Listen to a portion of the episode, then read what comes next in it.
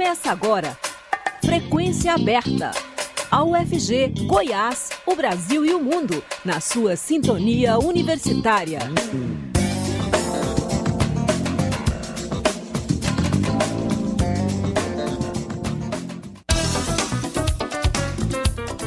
Olá, boa tarde, 5 horas mais um minuto. Começa agora o Frequência Aberta. Eu sou Rodrigo de Oliveira, estarei com vocês até as 5 e meia da tarde com as principais notícias de Goiás, do Brasil e do mundo. Você pode nos ouvir também pela internet, no site da Rádio Universitária ou por meio do aplicativo Minha UFG. O Frequência Aberta está disponível ainda em formato de podcast nas principais plataformas digitais. Em sua primeira reunião ministerial, Lula prega boa relação com o Congresso e respeita a Constituição. O presidente Luiz Inácio Lula da Silva, do PT, afirmou nesta sexta-feira que o governo tem uma tarefa árdua, mas nobre. Ele pregou uma boa relação do governo com o Congresso e união para acabar com o que chamou de brigas familiares. Lula também cobrou respeito ao meio ambiente, às leis e à Constituição. O presidente deu as declarações durante o pronunciamento de abertura da primeira reunião ministerial de seu terceiro mandato. Segundo a assessoria do Palácio do Planalto, todos os 37 ministros participam da reunião. O encontro, que começou pela manhã, avançou pela tarde. No discurso de abertura da reunião ministerial, Lula disse que quer entregar o país melhor do que recebeu e que, se algum ministro fizer algo errado, será convidado a se retirar. Sem mencionar nenhum ministro especificamente, Lula afirmou que não deixará nenhum dos titulares das pastas no meio da estrada ao longo do governo. Ele disse respeitar as indicações políticas que levaram os ministros ao cargo. Acrescentou que tratará os subordinados como filhos, apoiando, mas exigindo muito trabalho, mas que se alguém fizer algo errado, terá de responder judicialmente. Durante o discurso, Lula destacou ainda a importância de um bom relacionamento com o legislativo. Disse ter orgulho de ter montado uma equipe de políticos e que não adianta ter um governo composto só por técnicos gabaritados, mas que não consegue aprovar, mas que não consegue esses técnicos não conseguem aprovar os projetos no Congresso. Segundo ele, é preciso saber que o Congresso ajuda o governo e que cada ministro precisa atender bem aos deputados e senadores que buscarem os ministérios. Em outro momento, Lula foi mais específico e citou os presidentes do Senado, Rodrigo Pacheco, do PSD, e da Câmara, Arthur Lira, do PP, afirmando que quem precisa do Congresso é o governo e não o contrário. Em outro trecho do discurso, o presidente citou o ministro da Agricultura e Pecuária, Carlos Fávaro, e disse que empresários de verdade do agronegócio sabem a necessidade da produção sem precisar ofender ou adentrar a floresta amazônica ou qualquer bioma. Segundo Lula, esses produtores serão muito respeitados pelo governo, mas os que agirem fora da lei, invadindo terras indígenas e biomas protegidos por lei, serão responsabilizados. De acordo com o ministro da Secretaria de Relações Institucionais, Alexandre Padilha, a audiência com os ministros tem o objetivo de dar a partida à nova gestão petista. Entre os temas que foram discutidos estão a coordenação do governo, a situação das obras de cada ministério e as ações a serem tomadas além da relação com estados e municípios. O presidente Luiz Inácio Lula da Silva sancionou nesta quinta-feira a Lei 14.519 de 2023, que institui o Dia Nacional das Tradições das Raízes de Matrizes Africanas e Nações do Candomblé, a ser comemorado, comemorado anualmente no dia 21 de março. A sanção foi publicada no Diário Oficial da União desta sexta-feira, dia 6. O jornalista Delfino Neto conversou sobre esse assunto com a secretária de Inclusão da UFG, professora Luciana Dias. Vamos ouvir.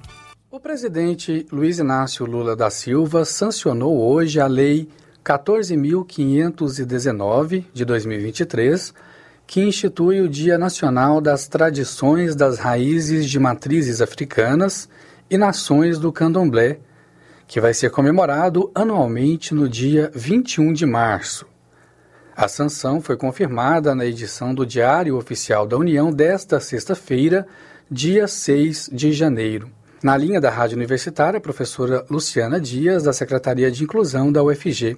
Olá, professora, boa tarde, obrigado por falar com o público ouvinte da Rádio Universitária. Boa tarde, uma satisfação imensa estar aqui falando com vocês. Professora, qual a importância desta ação e a inclusão desse dia, o dia 21 de março, como o Dia Nacional das Tradições das Raízes de Matrizes Africanas e Nações do Candomblé no Brasil? A importância ela gravita em torno da ideia de construir uma data que marque a importância de se envolver numa luta ainda muito necessária de combate às situações de discriminação, de combate ao racismo, de combate à intolerância e às violências é, religiosas que ainda são muito presentes, né?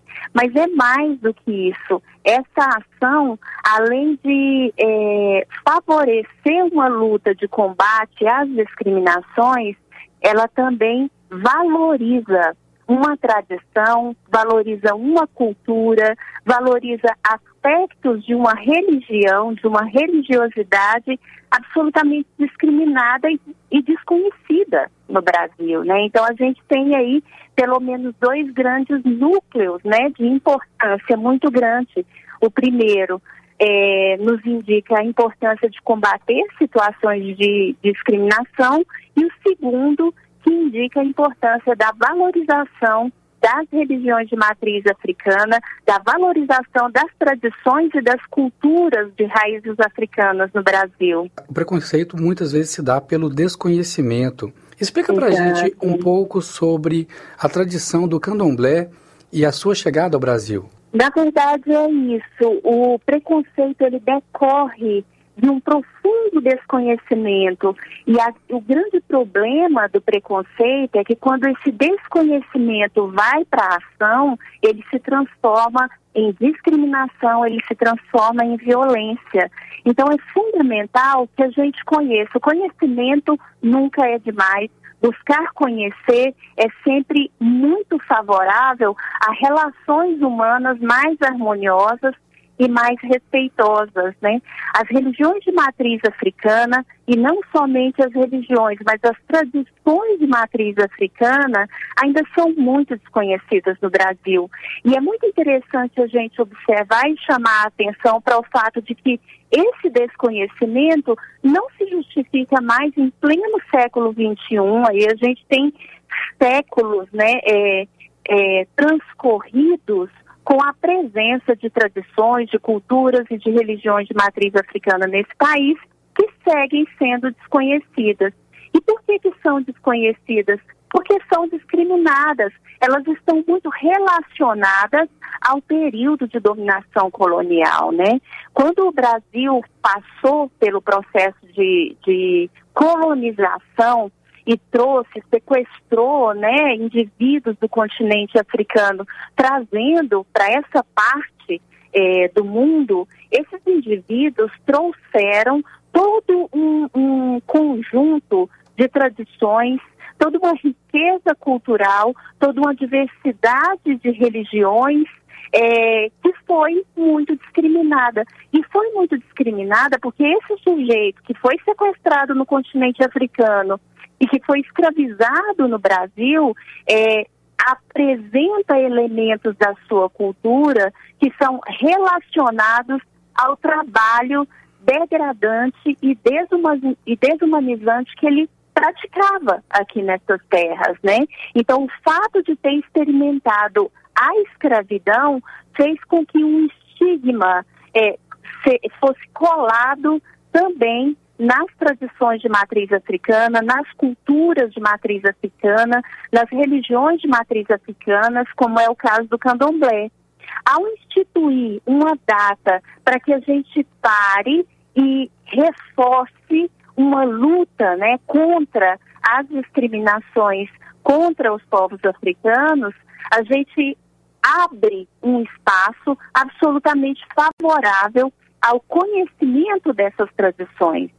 Ao passar a conhecer essas tradições, a gente consegue é, quebrar barreiras de preconceito e discriminação de maneira muito mais é, humanizante, muito mais fraterna entre nós. Né? A importância de uma data como essa, ela também está ligada à sua potência em quebrar situações de desconhecimento ignorância com relação a tradições e culturas de um povo, de um continente inteiro, que é o continente africano, e que de fato formou as bases que sustentam a própria cultura brasileira, as próprias religiosidades brasileiras. A gente tem aqui no Brasil religiões e tradições que são de matriz africana e que sobrevivem a, a, até hoje em situações é, absolutamente é, discriminatórias e preconceituosas. A vantagem da instituição de uma data como essa, que é o 21 de março, é trazer para a dimensão do conhecimento e da valorização essas tradições, né?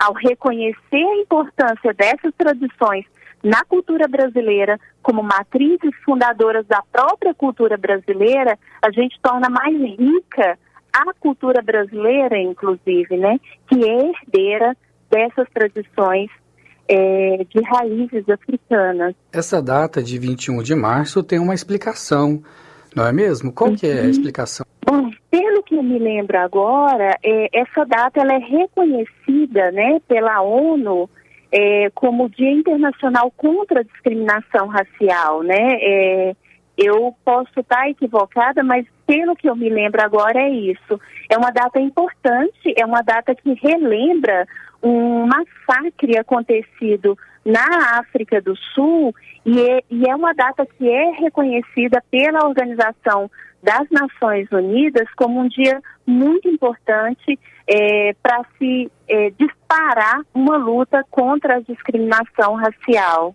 Professora, a senhora é secretária de Inclusão da UFG. Qual o trabalho realizado uhum. pela Secretaria de Inclusão da Universidade Federal de Goiás?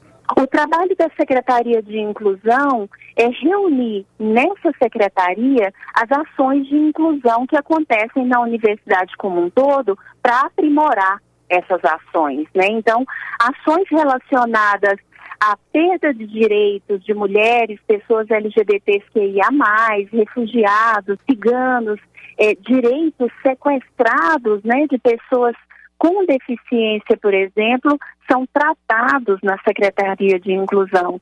E na Secretaria de Inclusão, a gente tem uma diretoria muito específica, que é a Diretoria de Ações Afirmativas, onde a gente tenta reunir ações que promovam a inclusão e também a reparação de situações de racismo e discriminação, que é a Diretoria de Ações Afirmativas.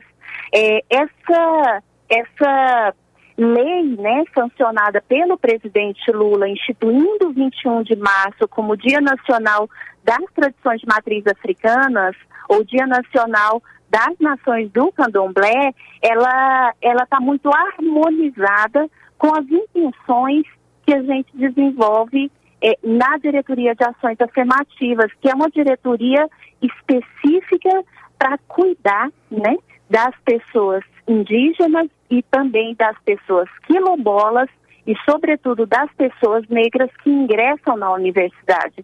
Encontram uma universidade onde ainda sobrevivem resquícios, né, é, absolutamente violentos é, é, do racismo estrutural que prevalece na sociedade. É, esse racismo estrutural ele precisa ser combatido, né? E ele é combatido dentro da Secretaria de Inclusão por meio da Diretoria de Ações Afirmativas, que busca é, promover ações que sejam antirracistas, antidiscriminatórias e humanizadoras de sujeitos que foram historicamente desumanizados, como é a população negra, como são as pessoas é, é, negras, indígenas é, e quilombolas. Uma última pergunta, professora. Há uma boa perspectiva para o governo que se inicia em relação às políticas públicas para, para as pessoas marginalizadas, é, componentes de, de grupos uhum. quilombolas, indígenas, uhum. pretas do Brasil, para os próximos anos?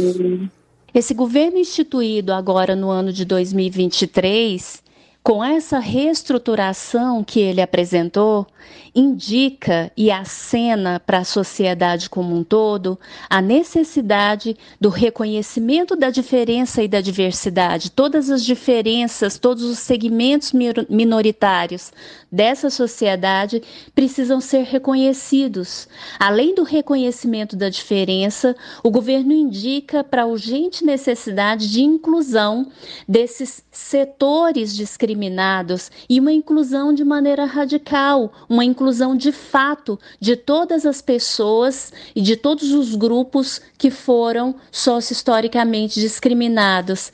E acena também para a necessidade de ações que promovam uma igualdade de oportunidades de tratamento e uma reparação sócio-histórica para sujeitos que foram historicamente discriminados e que precisam dessa reparação para que a gente alcance uma sociedade igualitária, uma sociedade justa e uma sociedade um pouco mais livre de preconceitos, discriminações e violências diversas. Nós conversamos com a professora Luciana Dias, que é secretária de Inclusão da Universidade Federal de Goiás. Obrigado, professora, por participar aqui na Rádio Universitária e até a próxima. Agradeço pela oportunidade de falar e de interagir com todos vocês. Boa tarde. O dia 21 de março foi escolhido pela Organização das Nações Unidas, a ONU, para o Dia Internacional contra a Discriminação Racial.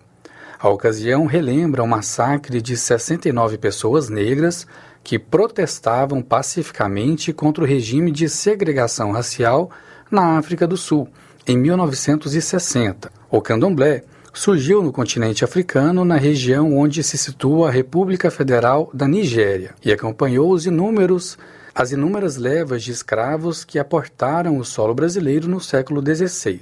Proibida e discriminada por séculos, por seus praticantes tendo sofrido prisões e perseguições, a religião fez uso do sincretismo como forma de legitimação associando os orixás aos santos católicos. Os rituais vivenciados em locais conhecidos como terreiros, casas ou roças. Delfino Neto para a Rádio Universitária. Estamos apresentando Frequência Aberta.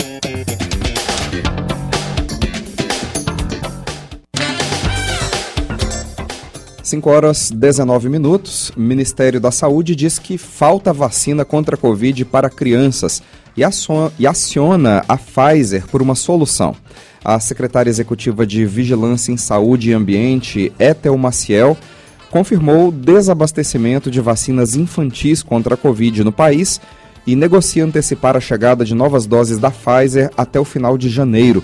O Ministério se reuniu hoje pela manhã com a farmacêutica e tinha uma nova reunião agendada agora tarde. As vacinas aguardadas são referentes a um contrato já assinado pela gestão anterior do Ministério da Saúde no governo Jair Bolsonaro do PL. Segundo a secretaria, a pasta tenta antecipar a chegada de 3 milhões e 200 mil doses para crianças de 6 meses a 4 anos de idade, além de outras 4 milhões e 500 mil doses para crianças de 5 a 11 anos de idade. Estados estão com falta de doses para crianças e por isso a vacinação contra a Covid está atrasada em diversas faixas etárias. O problema da vacinação infantil se estende para outras doenças. Entre janeiro e novembro de 2020, 33,1% de bebês e crianças de até 11 anos de idade atendidos em consultas na atenção básica pelo país estavam sem a vacinação em dia.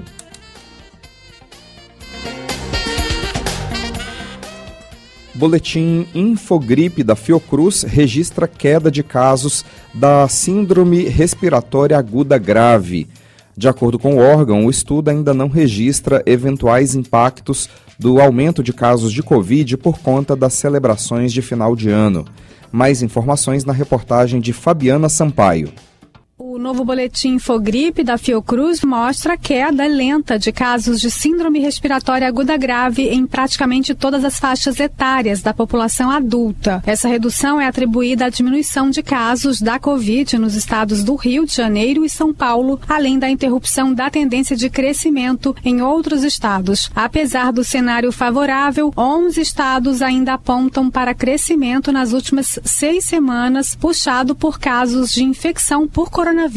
De acordo com o pesquisador Marcelo Gomes, o estudo ainda não registra eventuais impactos do aumento de casos por conta das celebrações de final de ano. A análise tem como base os dados do Sistema de Informação de Vigilância Epidemiológica da gripe até o dia 2 de janeiro de 2023. Não é por conta do tempo que leva a pessoa se infectar, né, eventualmente né, a começar a agravar, gerar um quadro ali mais grave para necessitar uma internação. Isso leva né, uma, uma, uma semana aproximadamente, e mais o tempo disso entrar no sistema de informação. Né? Então, importante ter uma, uma cautela em relação a isso em particular, porque esse eventual efeito, caso tenha ocorrido, só vai aparecer nas próximas semanas. A Covid continua prevalecendo entre os diagnósticos. Segundo o estudo, mais de 78% dos casos da síndrome são devido à infecção pelo coronavírus. No caso de mortes, a participação da Covid sobe para 96% dos registros. Os pesquisadores chamam a atenção ainda para a presença expressiva do vírus sincicial respiratório entre as crianças de 0 a 4 anos, especialmente em São Paulo, Distrito Federal e nos três estados da região sul. Da Rádio Nacional no Rio de Janeiro, Fabiana Sampaio. E o PP está pedindo a cassação do senador eleito por Goiás, Wilder Moraes. O, dire... o estadual do Partido Progressistas entrou com ação na Justiça Eleitoral que pede a cassação do diploma do senador eleito por Goiás, Wilder Moraes, e de seus suplentes Isaura Cardoso e Hélio Araújo, todos do PL, além da realização de um novo pleito. No processo, a sigla alega captação ou gasto ilícito de recursos financeiros na campanha de 2022. Wilder teve suas contas eleitorais aprovadas com ressalvas pelo TRE Goiás no dia 16 de dezembro de 2022. O anfitrião de Bolsonaro nos Estados Unidos, José Aldo, assinou convênio com o governo anterior no valor de 200 mil reais. De acordo com informações publicadas no portal da Transparência, o Ministério da Cidadania do governo de Jair Bolsonaro assinou um convênio no valor de 200 mil reais com uma ONG do ex-lutador de MMA José Aldo, logo após o primeiro turno das eleições de 2022. O convênio assinado no dia 5 de outubro com o Instituto JAJ, presidido pelo ex-campeão do UFC, prevê a realização da Copa Cidadania de Jiu-Jitsu no Rio de Janeiro. A indicação para assinatura foi realizada por uma emenda parlamentar individual do deputado federal bolsonarista Felício Laterça, do PP, e designava o repasse de cerca de 200 mil reais ao Instituto por meio da Secretaria Nacional de Esportes. O pagamento à ONG, no entanto, ainda não foi efetuado, pois o Instituto não apresentou uma conta bancária regularizada para receber a quantia. A dúvida agora é se o convênio será mantido no governo Lula, uma vez que o fim da vigência acontece no próximo dia 5 de outubro de 2023. O Ministério da Cidadania ainda não se manifestou sobre a manutenção ou revisão da concessão. O lutador também não se manifestou sobre o contrato apoiador ferrenho de Bolsonaro, José Aldo, é o anfitrião do ex-presidente e da esposa dele, Michele Bolsonaro, lá na cidade de Orlando, nos Estados Unidos. O portal de notícias UOL apurou que Aldo teve viagens a Brasília bancadas pela gestão de Bolsonaro. Uma delas para um encontro marcado com urgência pelo próprio gabinete de Bolsonaro. Mesmo sem trabalhar para o governo, José Aldo recebeu R$ 845,50 a título de diárias para compromissos em 2020 e também 2021. Em três ocasiões, a Secretaria Especial do Esporte também pagou as passagens aéreas de Aldo para os eventos, sempre entre o Rio de Janeiro e Brasília, com custo total de cerca de 6 mil reais. Alertas de desmatamento na Amazônia atingiram marca inédita em 2022. o acumulado de alertas de desmatamento na Amazônia Legal foi de 10.267 quilômetros quadrados de janeiro até o último dia 30 de dezembro de 2022, segundo dados divulgados nesta sexta-feira pelo INPE, Instituto de Pesquisas Espaciais. Essa é a pior marca da série histórica anual do DETER, o Sistema de Detecção de Desmatamento em Tempo Real do Instituto. O índice leva em conta o chamado ano civil, ou seja, o período total que vai de janeiro a dezembro. Antes mesmo de fechar o ano, em outubro do ano passado, os dados do Instituto já apontavam para esse recorde.